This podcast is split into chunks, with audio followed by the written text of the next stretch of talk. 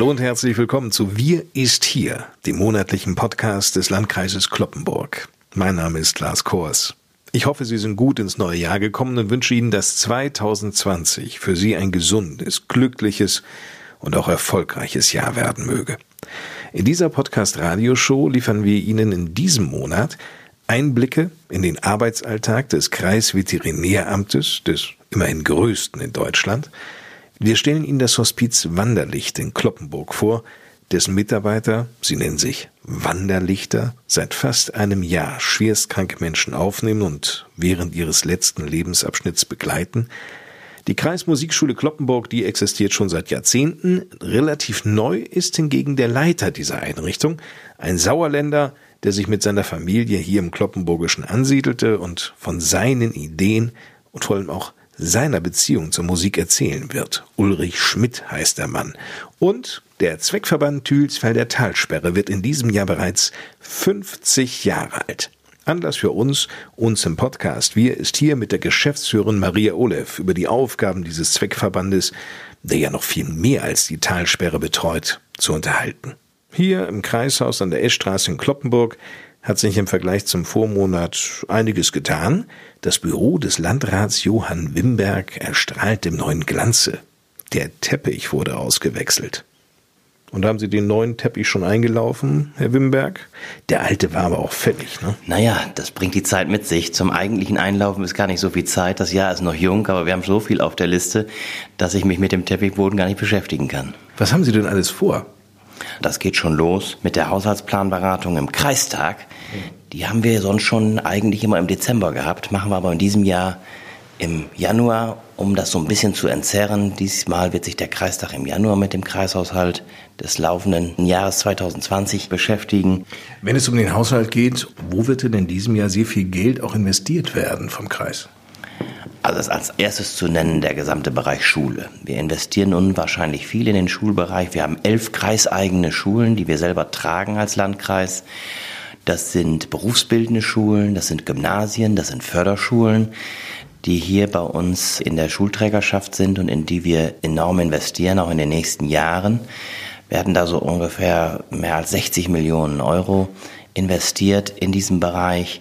Wir sind aktuell dabei, in Löningen am Kopernikus-Gymnasium zu investieren. Das soll zum größten Teil fertiggestellt sein zum Schuljahreswechsel 2020-21. Da sind wir in Summe auch bei 13 Millionen Investitionen in Löningen. Bei der berufsbildenden Schule Technik in Kloppenburg planen wir über 30 Millionen Investitionen ein. Da wird ein ganzes Gebäude entfernt, abgerissen, ein neues gebaut. Dann sind wir in Friseute beim Albertus Magnus Gymnasium mit einigen Investitionen daran. Da haben wir ein altes Polizeigebäude gekauft, ein denkmalgeschütztes Gebäude, das für die Schule mitgenutzt werden wird. Bauen wir dann aktuell um. Also die Zellen kommen raus. Die Zelle Dort gibt es tatsächlich eine, die wird umgenutzt, ja. Und das wird eine sehr schöne Ergänzung der Schule. Und eine andere große Investition, auch in Friseute, ist die Förderschule, die Elisabethschule. Dort investieren wir deutlich mehr als 20 Millionen in einen Neubau und in eine Sanierung, die dort erfolgt, des vorhandenen Gebäudes. Also man kann schon, wenn man das, was ich jetzt gerade gesagt habe, mal addiert, schon auf entsprechende Summen kommen, die schon beachtlich sind. Und wir werden sicherlich nicht alles in diesem Jahr fertig kriegen, aber in diesem Jahr startet unwahrscheinlich viel. Und deshalb werden wir in diesem Jahr und in den folgenden Jahren unwahrscheinlich viel mit Schulinvestitionen zu tun haben. Aber nicht nur mit Schulinvestitionen. Es ist aber ein großer Schwerpunkt bei uns. Ich wage jetzt noch mal einen Vorstoß, weil Sie ja gerade sagten, uns geht es ja gut. Und wir sind hier im Grunde genommen in einer sehr komfortablen Situation. Da kann man auch mal was wagen. Da greife ich doch mal das Stichwort Mobilität auf. Sie wissen ja, wir haben uns schon mehrfach im Podcast darüber unterhalten, was man hier im Bereich Mobilität, gerade auch mit der Bahn zum Beispiel, auch alles machen könnte. Gibt es da Neuigkeiten? Ja, auch das steht auf der Agenda. Und das ist natürlich auch ein dickes Brett, was wir da bohren müssen. Denn da wird das Jahr 2020 nicht ausreichen, um wirklich wirklich durchschlagende Erfolge vermelden zu können. Aber wir fangen an, uns mit der Verkehrsinfrastruktur zu beschäftigen. Das klingt jetzt so, als wenn wir sonst nie damit uns beschäftigt hätten, so ist es nicht, aber wir erweitern das Feld. Unser Aufgabenschwerpunkt war ja in der Vergangenheit immer auch der Schwerpunkt Straße, Kreisstraßenausbau, der geplante Ausbau der E233, über den wir ja auch schon mal gesprochen haben. Ein großes Projekt, kann man ruhig noch ein Jahrhundertprojekt nennen, diesen vierstreifigen Ausbau, den wir ja für Bund und Land planen. Und äh, jetzt kommt der Faktor Bahn hinzu. Ein Faktor, der hier in der Vergangenheit eine nicht so große Rolle gespielt hat, von dem wir aber glauben, wenn man die Verkehrsentwicklung in Deutschland sieht und die Tendenzen und die Weichenstellungen, um im Bild zu bleiben, die sich in der Verkehrspolitik abzeichnen, tun wir gut daran, auch im Bahnbereich zu investieren. Und wir wollen die Strecken, die wir haben, die quasi noch da sind, aber bislang weniger bespielt werden, mit neuem Leben erfüllen. Das ist zum einen die Strecke, darüber haben wir schon mal gesprochen, von Essen über Löningen nach Meppen ins Emsland hinein und die Strecke von hier, die Abzweigerstrecke aus der Strecke Osnabrück-Wilhelmshaven über Essen und Kloppenburg, von Kloppenburg dann in Richtung Gachel, Bösel, Friseute und da gibt es ein Teilstück zwischen Friseut und der Gemeinde Saterland über dem Küstenkanal, wo eine Lücke da ist, diesen Bereich dann auch in die Betrachtung mit einzubeziehen, um zu gucken, wie kann man da was machen, wie kann man das ausbauen, vielleicht den Lückenschluss realisieren, damit diese Bahnstrecke wieder nutzbar wird, damit wir auch hier im ländlichen Raum durch die Dinge, die wir anschieben, da gehört noch das Rufbuskonzept dazu, Mobil Plus, was wir auf den Weg bringen, was am 1. April 2020 starten wird, damit wir auch Alternativen zum Individualverkehr schaffen. Ein Termin jetzt gleich zum Jahresanfang ist ja immer ein sehr schöner, wahrscheinlich auch für Sie als Landrat, wenn Sie nach Berlin reisen, nicht um den Bundestag zu besuchen, sondern die Grüne Woche. Da spielt doch der Landkreis Kloppenburg wahrscheinlich eine große Rolle dabei, oder? Eine Region, die so affin ist, was das Thema Agrar- und Ernährungswirtschaft angeht, die muss natürlich auch auf der Grünen Woche eine Rolle spielen. Und da sind wir platziert in der Niedersachsenhalle. Wo sonst? Wo wir, der Verbund Oldenburger Münsterland, damit also die beiden Landkreise Kloppenburg und Fechter, sich über den Verbund zeigen, sich einbringen und Flagge zeigen für die Region. Denn auf so einer Messe, die ja so als die weltgrößte Agrar- und Ernährungsmesse gehandelt wird, da dürfen wir natürlich nicht fehlen und deshalb fahren wir nach Berlin. Gerade wenn es um Agrarwirtschaft geht, um die Lebensmittelproduktion, um Massentierhaltung, hat natürlich der Kreis Kloppenburg auch eine große Bedeutung, muss man ganz klar so sagen. Es gibt hier ein Kreisveterinäramt, das größer wahrscheinlich auch ist als so manches in anderen Landkreisen. Ja, wir hören immer wieder, dass es das größte Veterinäramt Deutschlands ist. In der Tat, es ist sehr groß, hat über 300 Beschäftigte. Das ist auch das größte Amt überhaupt in der Kreisverwaltung. Es gibt eine sehr intensive Nahrungsmittelproduktion in unterschiedlichsten Bereichen. Und das Ganze muss natürlich durch ein großes Veterinäramt dann auch kontrolliert, überwacht, begleitet werden. Und da sind wir, glaube ich, ganz gut aufgestellt.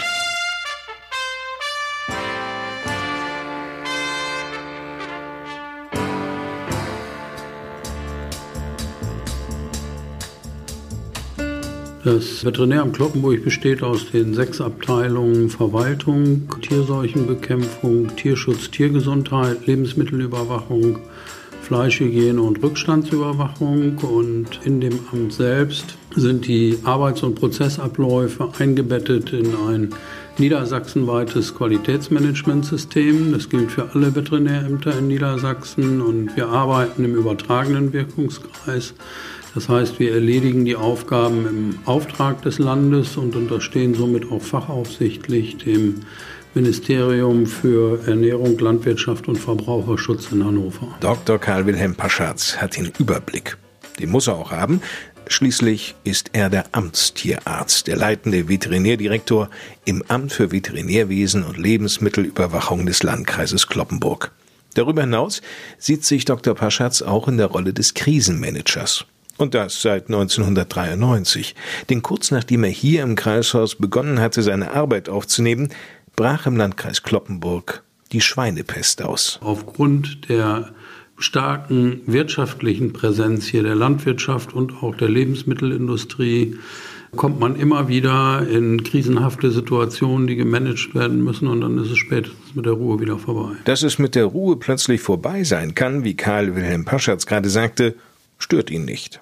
Im Gegenteil. Der Reiz eines solch großen Amtes, in dem es so viele abwechslungsreiche Sachen gibt, besteht darin, dass man morgens nicht weiß, was einem tagsüber begegnet und man oft in den Feierabend geht und ganz andere Sachen gemacht hat, von denen man vorher nichts geahnt hat. Bei der Vielfältigkeit der Aufgaben auch nicht verwunderlich. Ja, wir sind natürlich hier in einer sehr agrarintensiven Region mit sehr vielen Tieren. Wir haben hier 1,8 Millionen Schweine, dann sind hier 13 Millionen Stück Geflügel und diese hohe Tierdichte ist natürlich etwas, was uns auch als Veterinärbehörde vor große Herausforderungen stellt. In den Schlachtbetrieben werden darüber hinaus über 10 Millionen Schweine geschlachtet und 6 Millionen Stück Geflügel und 130.000 Rinder. Das sind äh, Aufgaben, die wir dort erledigen müssen aufgrund dieser hohen Zahlen, die erheblich sind. Peter Deutschland ist die größte Tierschutzorganisation des Landes.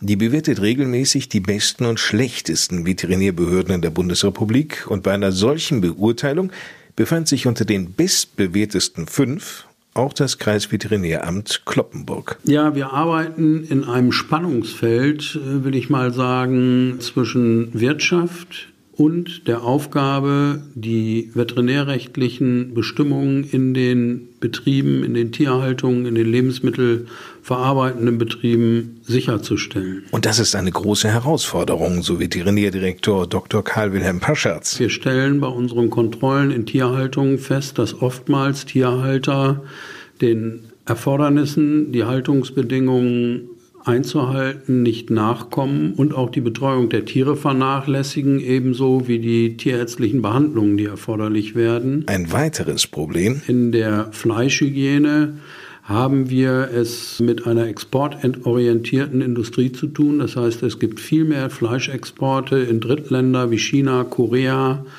und die Tierärztinnen und Tierärzte, die hier tätig sind, müssen die Schlachtbetriebe somit nicht nur auf die EG-rechtlichen Anforderungen vorbereiten, sondern auch auf die Drittlandsanforderungen. Und last but not least, aber auch ganz wichtig, ist die Tierseuchenbekämpfung. Hier gilt es in der viehdichten Region dafür zu sorgen, dass Tierseuchen möglichst erst gar nicht ausbrechen wie jetzt beispielsweise die ASP, die kurz vor den Toren Deutschlands steht. Die ASP ist die afrikanische Schweinepest, die unter anderem im deutsch-polnischen Grenzgebiet aufgetaucht ist. Eine Gefahr für den Menschen, Dr. Paschatz? Für den Menschen ist keine Gefahr gegeben, nein. Aber das Problem ist, dass es bei dieser Tierseuche keinen Impfstoff äh, gibt im Vergleich zur klassischen Schweinepest und somit in der Wildschweinepopulation sich diese Tierseuche ungesteuert verbreiten kann und es sehr schwierig ist, sie einzudämmen. Und deshalb hat sie sich auch von Russland aus über Polen ausgebreitet und die wenigsten Staaten haben es geschafft, die Tierseuche hier zu bekämpfen. Und wir haben große Sorge, dass wir vor einem Problem stehen in Deutschland, dass wir der Situation bei den Wildschweinen möglicherweise nicht gewachsen sind, weil wir zu spät entdecken, dass die Tierseuche auch eingeschleppt wurde. Was aber tun, wenn es keinen Impfstoff gegen diese afrikanische Schweinepest gibt? Die Bekämpfung besteht dann darin, Maßnahmen zu ergreifen, dass man die Region einzäunt und jagdliche Maßnahmen vereinbart, dass man also mit den Jägern und mit den zuständigen Behörden die Vorgehensweise dann abstimmt, wenn es soweit kommen sollte. Wir hoffen natürlich, dass es möglichst gar nicht passiert und man kann natürlich auch jetzt im Vorfeld durch den Zaunbau vielleicht dafür sorgen, dass sie nicht eingeschleppt wird. Der Zaun könnte helfen. Gut möglich, dass dennoch plötzlich im Landkreis Kloppenburg die ersten Fälle von ASP entdeckt werden könnten. Dazu müssen nicht einmal Wildschweine aus Polen in den Nordwesten Niedersachsens vordringen, das würde auch noch viel schneller so funktionieren. Wurstbrote, die von Lkw-Fahrern oder von Erntehelfern weggeworfen werden und dann in die Wildschweinepopulation eingetragen werden, weil ein Wildschwein beispielsweise auf einem Rastplatz ein solches Wurstbrot frisst und dann die Tierseuche in einer Region eingetragen wird, die gar nicht in der Nähe von Polen liegt. So ist beispielsweise die Tierseuche auch nach Belgien eingetragen worden. Und das darf möglichst nicht passieren, dass hier irgendwo achtlos Wurstbrote weggeworfen werden und darüber dann die Wildschweinepest eingetragen wird. In den 27 Jahren, die Karl Wilhelm Paschatz mittlerweile für den Landkreis Kloppenburg tätig ist, hat er mit seiner 332 Mitarbeiter umfassenden Behörde viele Herausforderungen meistern müssen und auch viele Erfolge verbuchen können. Also wir haben in der Tierseuchenbekämpfung in den letzten Jahren ja viele Tierseuchenausbrüche, insbesondere im Bereich der Geflügelpest gehabt. Bei der aviären Influenza haben wir sehr viele Bekämpfungsmaßnahmen erfolgreich umsetzen können und haben sowohl bei der Geflügelhaltung als auch bei der Schweinehaltung die Biosicherheitsstandards anheben können. Und wir haben im Zuge der Zusammenarbeit mit dem Kreislandvolk und mit der Tierärztlichen Kreisstelle Arbeitskreise gebildet, die Informationsveranstaltungen für Tierhalter vorbereiten, sowohl für Schweine, Geflügel als auch für Rind. Und unser Ziel ist es hier, mit diesen Institutionen transparent zusammenzuarbeiten, um ihnen auch die Defizite aufzuzeigen, die wir feststellen und gleichzeitig die Tierhalter bei den Informationsveranstaltungen mitzunehmen, damit äh, sich die Verhältnisse in den Tierhaltungen äh, verbessern und gleichzeitig eben auch nicht nur der Tierschutzstandard verbessert wird, sondern auch eben äh, verhindert wird, dass Tierseuchen eingeschleppt werden und Biosicherheitsstandards verbessert werden. Das ist ganz, ganz wichtig. In dieser ersten Podcast-Ausgabe des neuen Jahres möchten wir Ihnen ganz unterschiedliche Institutionen vorstellen, die für sehr viele Menschen im Landkreis Kloppenburg, teils auch darüber hinaus, eine große Bedeutung genießen. Wie das Hospizwesen.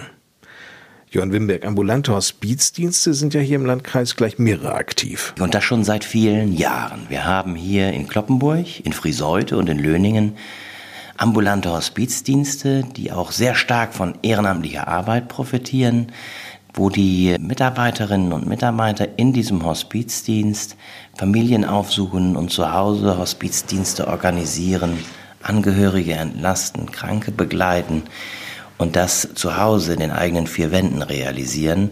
Das ist eine ganz wertvolle Arbeit, die es seit vielen Jahren gibt. Ich selber bin Schirmherr des Malteser Hospizdienstes in Friseute, schon aus meiner Zeit noch als Bürgermeister, begleite aber die Hospizarbeit hier im Landkreis insgesamt sehr interessiert und aufmerksam. Das tut der Landkreis auch.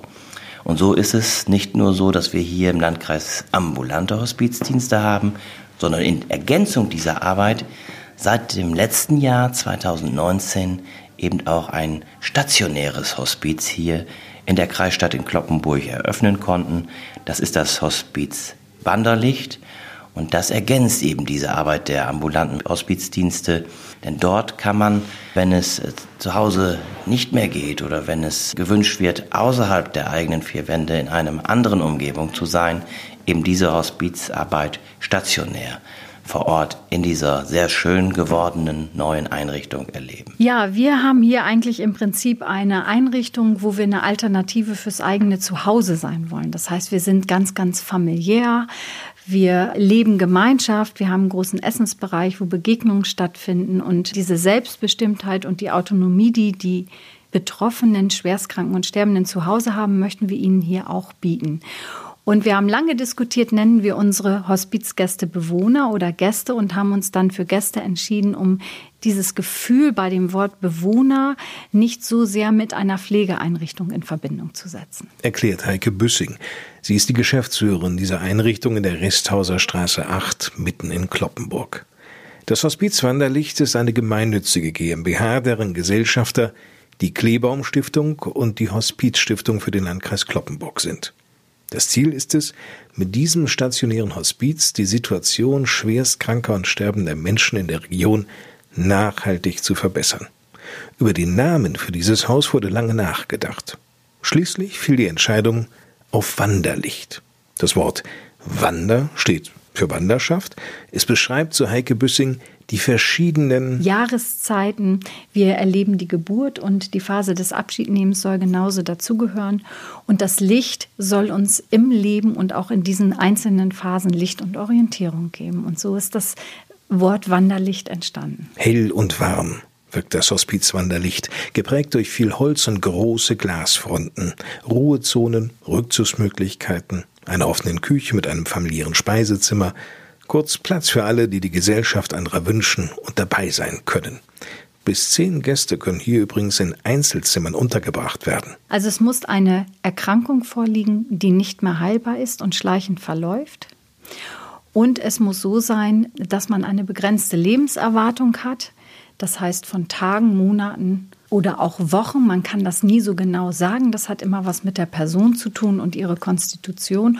Und das Kriterium muss erfüllt sein, dass man zu Hause oder in einer Pflegeeinrichtung nicht mehr versorgt werden kann, weil man womöglich über 24 Stunden Betreuung braucht. Für die Gäste und deren Angehörige ist dieser Schritt, hierher zu gehen, ein ganz großer.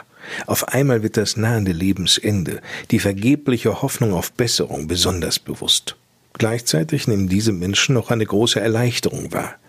Hier lässt sich in farblich sehr schön gestalteten Zimmern bewusst Abschied nehmen. Viele nutzen sogar auch die eigene Terrasse am Zimmer und lassen sich, wenn es sein muss, auch im Bett in den Garten schieben. Noch einmal den Wind in den Bäumen hören, auf der Haut spüren, das Leben Revue passieren lassen. I see trees of green, red roses too. I see them blue for me and you. And I think to myself, what a wonderful world.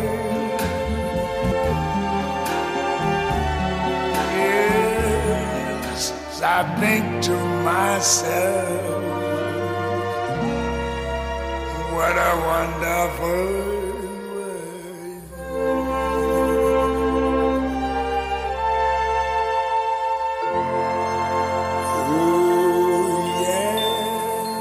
Die Unterbringung in einem Pflegeheim ist für die Betroffenen und die Angehörigen teils mit hohen Kosten verbunden.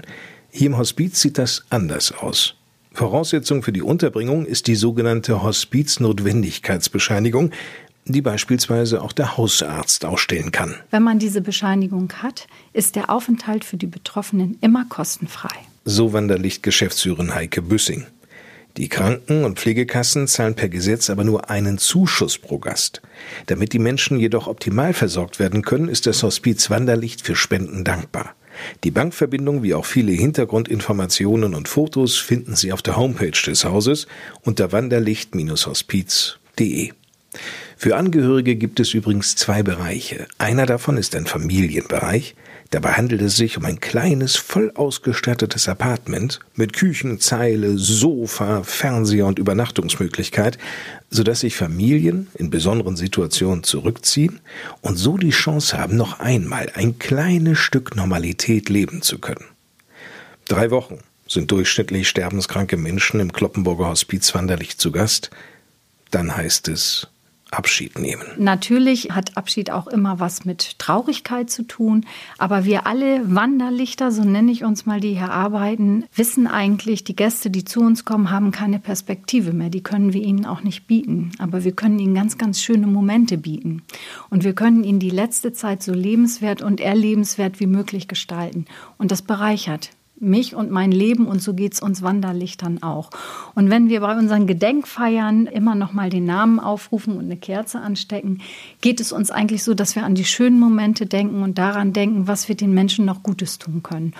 Und von daher kann ich sagen, mich hat es geerdet, es bereichert mich für mein Leben und ich habe auch den schönsten Arbeitsplatz der Welt. Genau deswegen hatte Heike Büsching auch nicht lange gezögert, ihren Dienst in einem großen Krankenhaus gegen die neue Aufgabe in diesem Hospiz einzutauschen. 24 angestellte Mitarbeiter kümmern sich um die Gäste und noch zusätzlich 40 ehrenamtliche Helferinnen und Helfer. Unsere Hauswirtschaftskräfte sind vormittags da, aber nachmittags müssen die Gäste auch versorgt werden und abends das übernehmen ganz selbstständig Ehrenamtliche, die uns da Zeit spenden. Wir haben Ehrenamtliche, die den Garten versorgen. Sie haben gesehen, wir haben einen 3000 Quadratmeter großen Garten, die das wirklich alles machen. Wir haben Ehrenamtliche, die für uns das Hospizlädchen machen. Bei der Aufnahme liegen immer Kissen im Bett, die da genäht werden. Das sind wirklich Hausfrauen, die sich regelmäßig treffen und für uns Handhaben mitarbeiten und das zu unseren Gunsten verkaufen oder wie gesagt die Kissen machen. Viele, viele Menschen, die Botengänge für uns machen, so die Feuerwehr sind, wenn plötzlich was ansteht, die uns im Büro helfen. Ach, ich könnte noch ganz, ganz viel aufzählen. Und was ich ganz toll finde hier im Landkreis, ich glaube, es hat noch kein Hospiz gegeben, was noch nicht eröffnet hatte und schon fast 40 Ehrenamtliche hatte. Das fand ich ganz, ganz erstaunlich. Wir haben einmal einen Aufruf gemacht und haben gesagt, wir suchen Ehrenamtliche. Und das war eine riesen, riesen Resonanz. Und ich kann nur sagen, ein Hospiz braucht Ehrenamtliche genauso wie Hauptamtliche. Es muss ein Zusammenspiel auf Augenhöhe sein. Und das, was wir an Zeit geschenkt bekommen von den Ehrenamtlichen, ist wieder Zeit, die wir am Hospizgast haben. Und da sind wir ganz großartig aufgestellt. Jeden Gast wird der letzte Lebensabschnitt so schön und angenehm wie es nur geht gestaltet. Da geht es ums Zuhören, aber auch darum, letzte Wünsche zu erfüllen. Wir hatten eine Fischfachverkäuferin aus Bremerhaven, Frau Tonk. War ganz früh Mutter geworden von zwei Kindern, war dann lange alleinerziehend, hatte nie Geld und war nun schwer erkrankt mit ihren Mitte 50 und musste in ein Hospiz und hat sich für uns entschieden, weil sie den Kater Max mitnehmen wollte. Der Kater Max lebt seit 15 Jahren bei ihr und wir als Hospiz haben gesagt, wir nehmen den Kater Max auf. Nebenbei war es gar nicht so einfach, weil wir brauchten zwei Wochen, um ihn einzufangen. Nun war der Kater Max da und äh, Frau Tong konnte aber keinen Abschied nehmen so richtig, weil der Max nicht versorgt war. Und da war schon die erste Situation, wo ich gerührt war im Punkto unserer Mitarbeiter. Alle merkten, Frau Tong konnte nicht gehen von dieser Welt und es kam plötzlich eine Schwester zum Dienst und sagte, ich habe meinen Nachbar mitgebracht, der würde den Max wohl mitnehmen und würde weiter für ihn sorgen. Und Max wurde noch am selben Nachmittag mit auf diesen Bauernhof genommen und dann merkte man auch, dass die Hospizgästin Abschied nehmen konnte. Und der schönste Moment war der, dass Frau Tonk einer Kollegin am Bett gesagt hat, Wissen Sie, ich habe so ein schweres Leben geführt. Aber das, was Sie für mich getan haben, hat noch nie jemand für mich getan. Und meine schönste Zeit im Leben, meinem Leben war hier im Hospiz.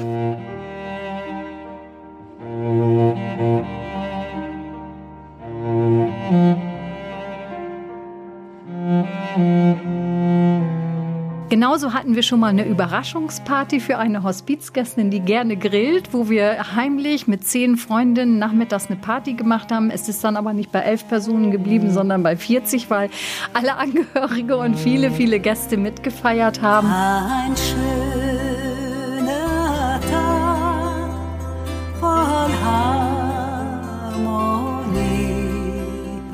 ist wie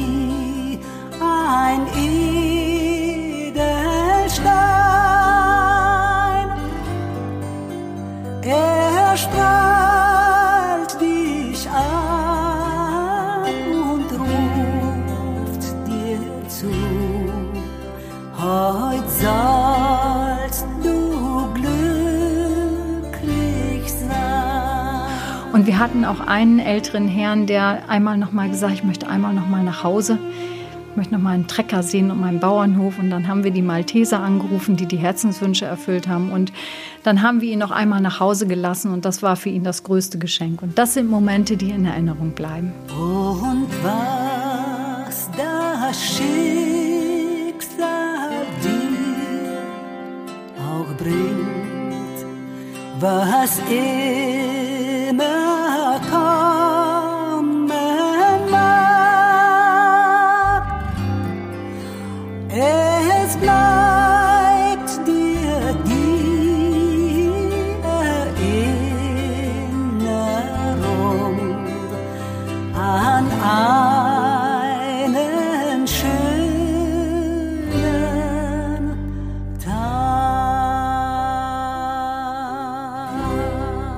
Musik spielt für sterbende Menschen eine ganz wesentliche Rolle.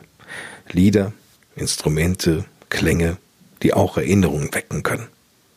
Apropos Musik, mal Frage an den Landrat Johann Wimberg. Sind Sie eigentlich ein musikalischer Mensch? Naja, in gewisser Weise schon, aber ich bin nun nicht jemand, der hier verschiedene Instrumente beherrscht. Ich kann ein bisschen, ein wenig Klavier spielen, aber das reicht ausschließlich für den Hausgebrauch. Das möchte ich niemandem zumuten. Ist aber immer schön, wenn man mal in die Tasten greift, um sich mal auf andere Gedanken zu bringen, sich abzureagieren. Dann ist Musik eine wunderbare Sache und wer ein Instrument spielen kann, sage ich immer, der schmeißt keine Fenster ein. Das heißt, äh, wer Musik macht, das gleiche gilt für Sport, der geht einer sehr sinnvollen Beschäftigung nach und äh, ist sicherlich auch eine Bereicherung für die Gesellschaft. Es gibt hier in Kloppenburg die Kreismusikschule. Welche Bedeutung hat die aus Sicht des Landrats? Sie hat eine sehr große Bedeutung und mit dieser Kreismusikschule beschäftigen wir uns, der Landkreis, aber auch die Städte und Gemeinden, weil sie uns am Herzen liegt und natürlich auch Geld kostet, keine Frage. Und wenn wir vorhin vom Haushalt schon gesprochen haben, fließen natürlich auch Haushaltsmittel des Landkreises und seiner Städte und Gemeinden in diese Kreismusikschule. Warum? Weil wir sagen, dass wir gut daran tun, hier jungen Leuten anzubieten, ein Instrument zu erlernen und das auch zu einigermaßen angemessenen Konditionen, die bezahlbar bleiben am Ende und das dann auch professionell geschieht durch Lehrerinnen und Lehrer, die ihr Handwerk, ihre Professionalität weitergeben an die Schülerinnen und Schüler. Und ich glaube, damit haben wir einen ganz guten Erfolg, denn diese Musikschule hat auch schon mit ihren Schülerinnen und Schülern in der Vergangenheit auch erfolgreich an Wettbewerben teilgenommen. Und deshalb freuen wir uns, dass wir so eine gute und leistungsfähige Musikschule haben, die jetzt auch jüngst einen neuen Leiter bekommen hat, einen neuen Direktor, nämlich Ulrich Schmidt. Ja, das bin ich. Und so klingt er. Ulrich Schmidt. 48, Familienvater, der lange Zeit im Stuttgarter Raum aktiv war, 2010 in den Kreis Diepholz als Lehrer an einer Grund- und Oberschule wechselte und vergangenen September den Posten des Direktors der Kloppenburger Kreismusikschule übernahm. Gebürtig stammt er aus dem Sauerland. Und bin der Heimat auch sehr verbunden, nach wie vor. Bin immer noch Mitglied der Chor- und Knappenkapelle Bad Fredeburg. Das ist ein, eine Bergmannskapelle, also wir haben Schieferbergbau. Und spielt dort die Trompete. Die Begeisterung speziell für dieses Instrument führte dazu, dass Ulrich Schmidt an den Musikhochschulen Essen und Maastricht Trompete sogar als Studiengang belegte und mit der bestandenen Reifeprüfung abschloss. Das gilt auch für das Fach Orchesterdirigieren. Selbst zu musizieren ist für Ulrich Schmidt viel mehr als nur eine nette Ablenkung. Es ist nicht eine reine Freizeitbeschäftigung, die man mögen kann oder lassen kann, sondern für mich ist eine wichtige Kulturtechnik. Vor allen Dingen auch vor dem Hintergrund, dass die vielen Komponisten, die in der Vergangenheit Musik geschrieben haben, das nicht einfach nur wie das heute leider häufig der Fall ist, das aus Kommerzgründen gemacht haben, sondern weil sie eine Ausdrucksform gesucht haben, in der sie sich mitteilen wollten.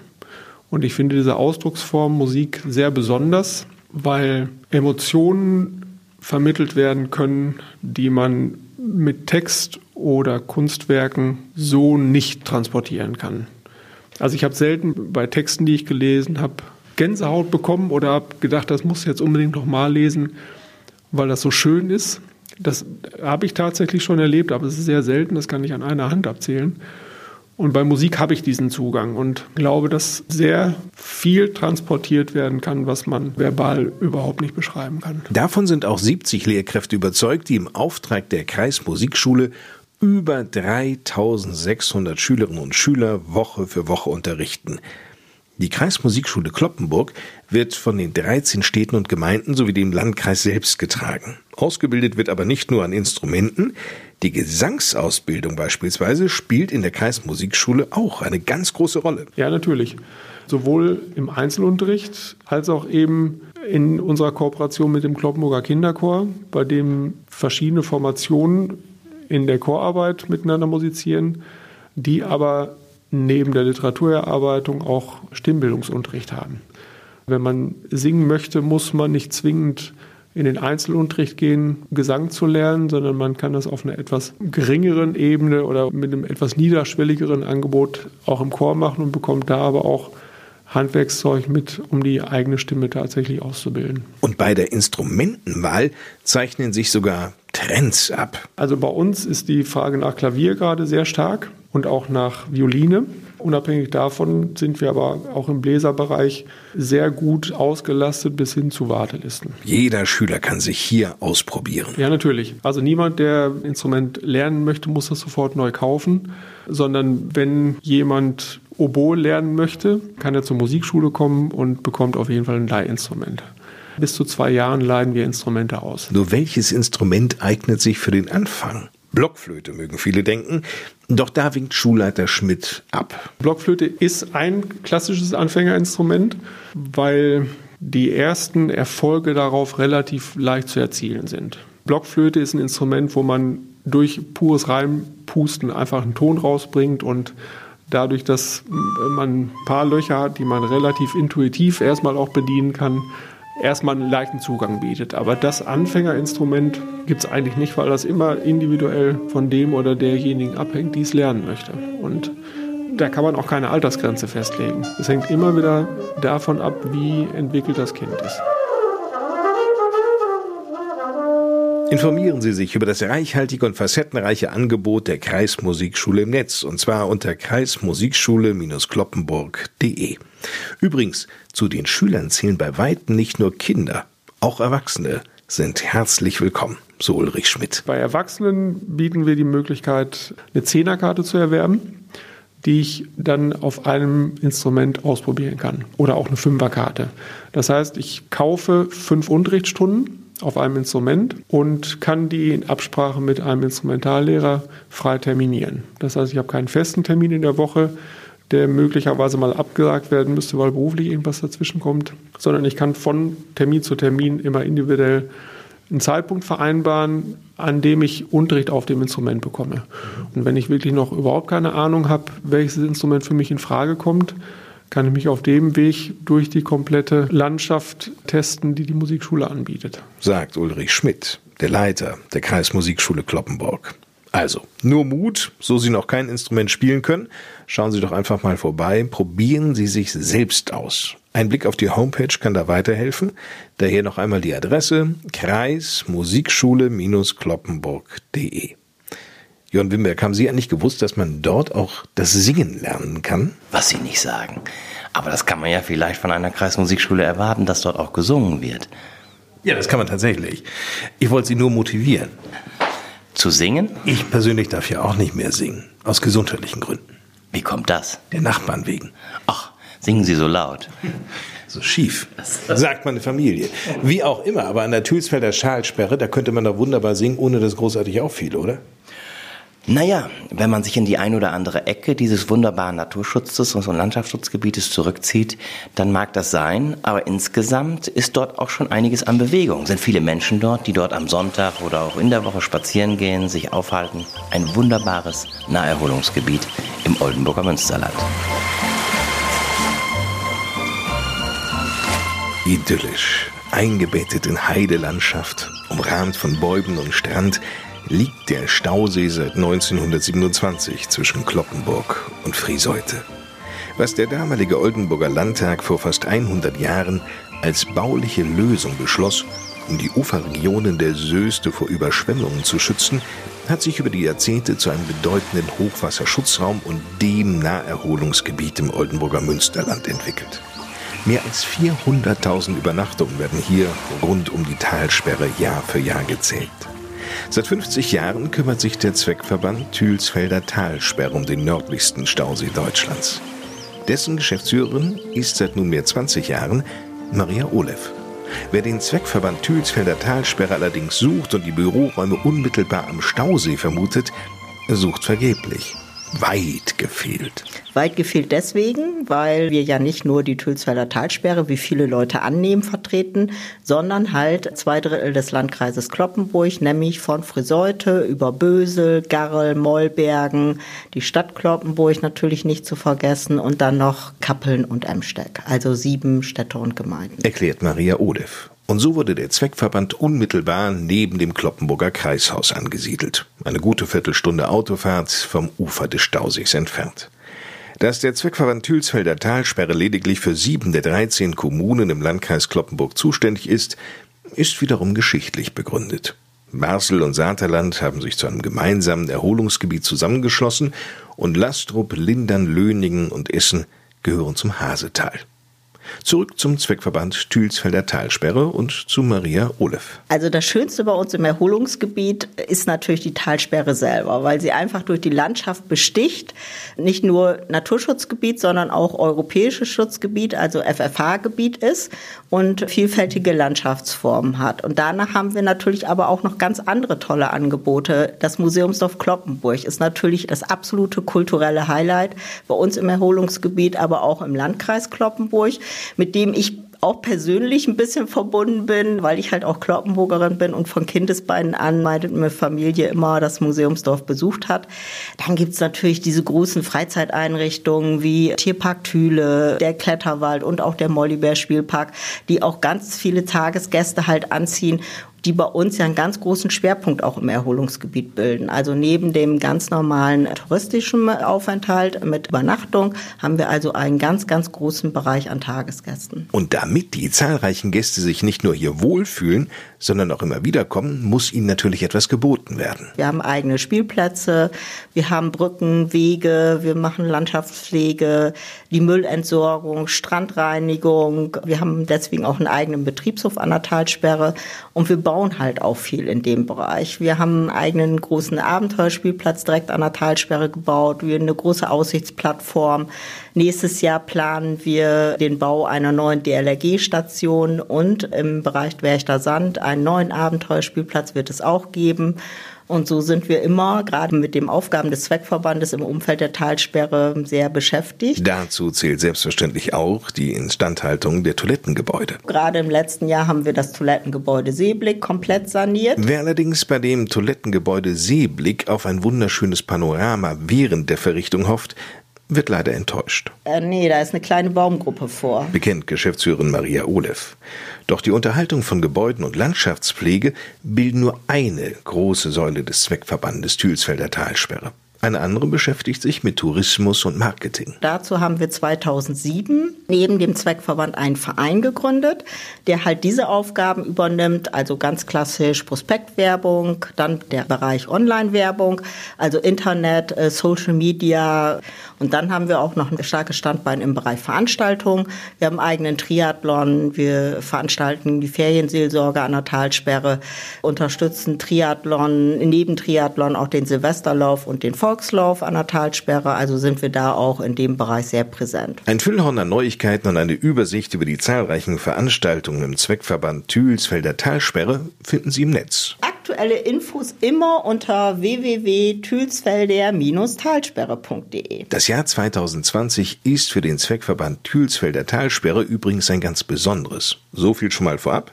Im Juli wird ausgiebig gefeiert. Wir haben 50-jähriges Jubiläum und werden da am 11. und 12. ein großes Festwochenende haben mit einem großen Familienfest und natürlich auch einem offiziellen Festakt. Maria Olev fühlt sich der Thülsfelder Talsperre sehr verbunden nicht nur berufsbedingt. Ich persönlich finde immer, also das mache ich auch jedes Mal, wenn wir im August den Triathlon haben, da gibt es so einen kleinen Steg und daneben ist immer der Start von den Triathleten und da gehe ich morgens immer hin, bevor die Veranstaltung anfängt. Also wir fangen immer so um 6 Uhr mit dem Aufbau an. Dann gehe ich da immer hin, schön mit einer Tasse Kaffee.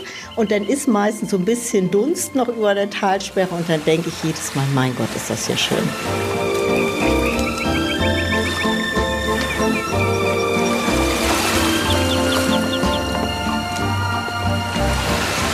Wir sind wieder gelandet im Büro des Landrats Johann Wimberg. Herr Wimberg, der Januar ist ja traditionell eher ruhig. Gilt das auch für den Kreis Kloppenburg? Nein. Also ganz so ruhig ist der Januar, weiß Gott nicht. Es ist sogar eine Menge los an Veranstaltungen. Ich könnte sie gar nicht alle aufzählen, aber vielleicht nur ein paar Beispiele. Am 5.1. gibt es nordischen Zugfolg mit dem Ensemble Dreibad lang in Lastrup.